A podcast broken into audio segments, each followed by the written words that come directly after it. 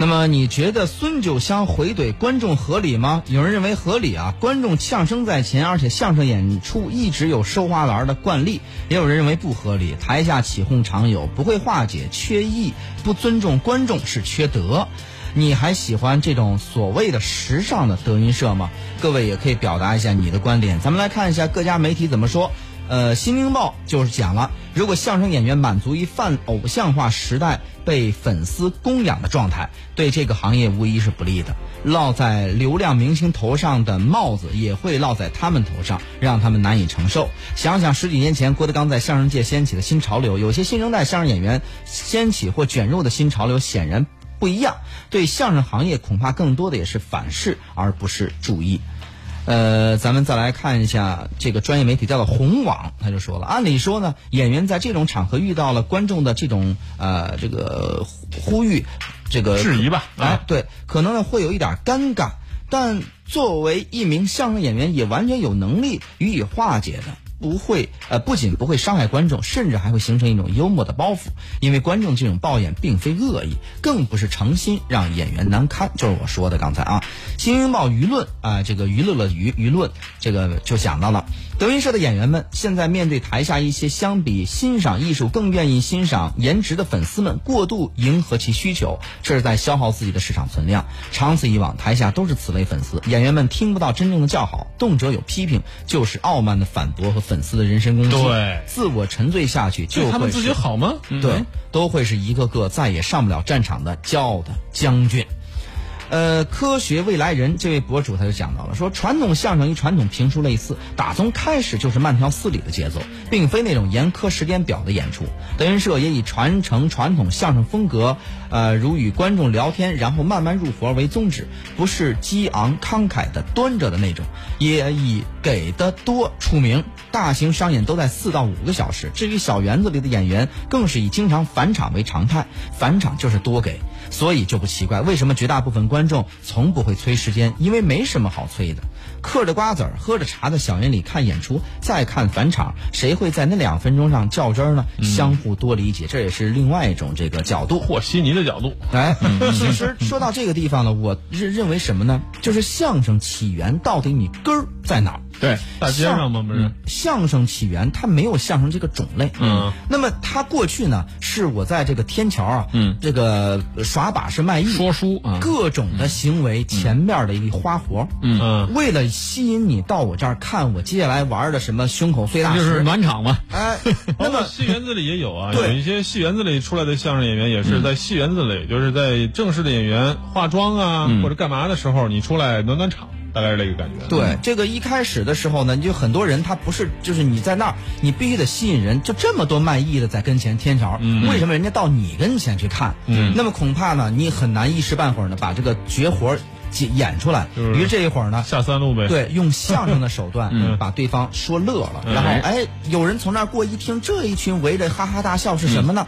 哎，过来了。嗯，而且过去还有那什么呢？就是侯宝林原来表演过，就是拿这个这个粉末呀，嗯。这个粉末在地上呀，这个写字儿。嗯呃，什么一笔画个一，什么什么之类，一一什么包括什么三笔画个三，嗯，呃，竖看像个川，什么等等，他是唱出来的，嗯。一直从一到十，再从十到一来回唱，唱每一个，然后用粉末呢在地上这个画出来因为一个字儿。那个时候好多人不识字儿，这个带着教育的功能。哎，嗯，侯宝林原来专门表演过这个绝活，嗯但是现在很多人已经不会这个东西了。这是当时的一个绝活，他边写呀边数地上的脚，嗯数哎两对儿、三对儿、四对儿，啊数到六对儿差不多了，好可以演了，就大概这么一个。然后呢，相声从那儿来的。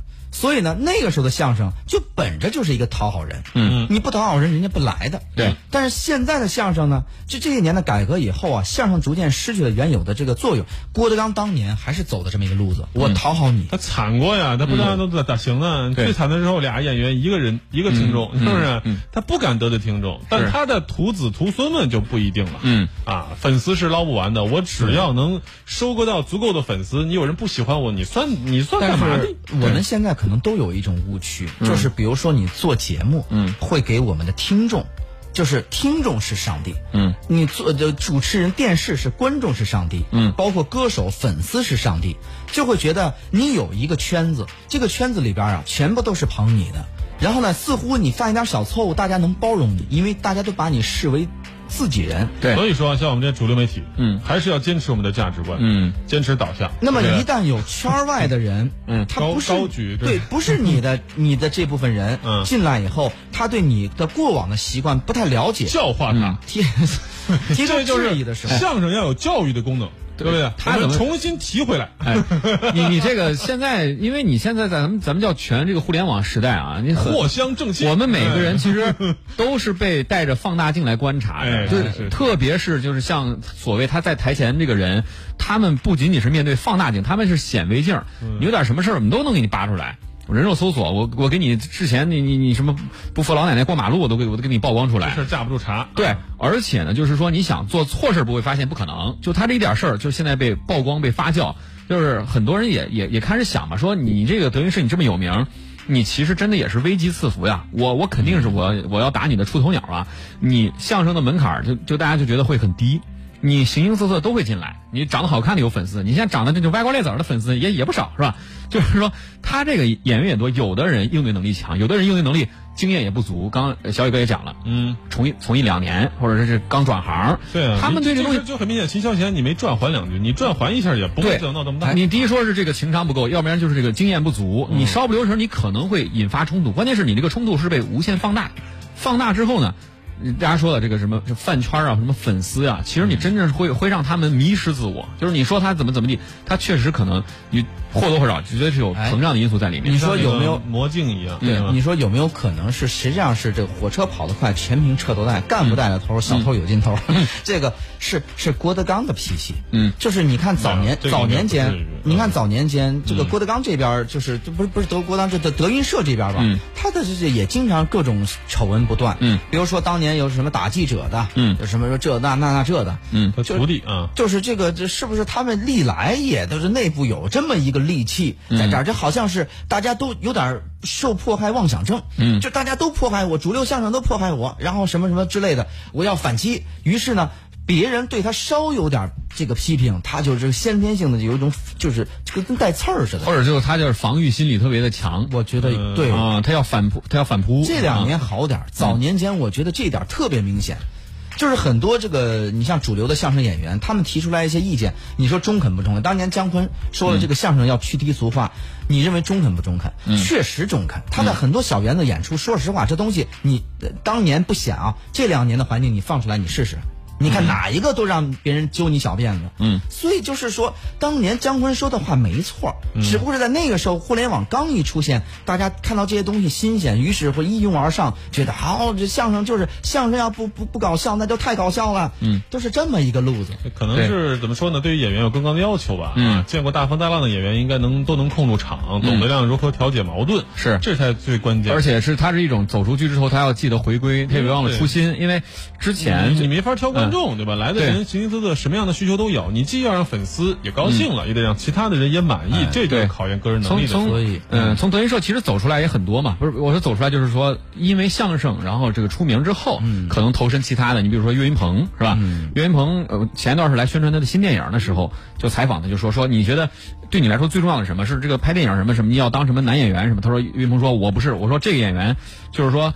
觉得好的剧本才演，但是他的初心，他的根还是在相声上面。他说这个相声东西一定是不能放弃。对，郭德纲原来说他嘛，说你要知道，嗯，是平台成就了你，而不是你这个成就平台。是说这个这个电影为什么这么多本子找你来串？嗯，就是因为你是相声演员，对你是德云社的相声演员，他才找你。嗯你如果不是相声演员，这么多演戏比你好的，你凭什凭什么人家来找你演戏郭？德纲后来才说过，像郭德纲、像岳云鹏这样的，我随便就拉过来十几个，你知道吧？这意思也是，嗯呃，侧面的提醒他不要太轻狂。你看哎岳云鹏都不敢狂，你们这些个是不是都岳云鹏的师弟，甚至是师侄的辈哎的，更不要轻狂。对，这个博主叫纸上素萍，他就说了，德云社以德为先，最讲究衣食父母。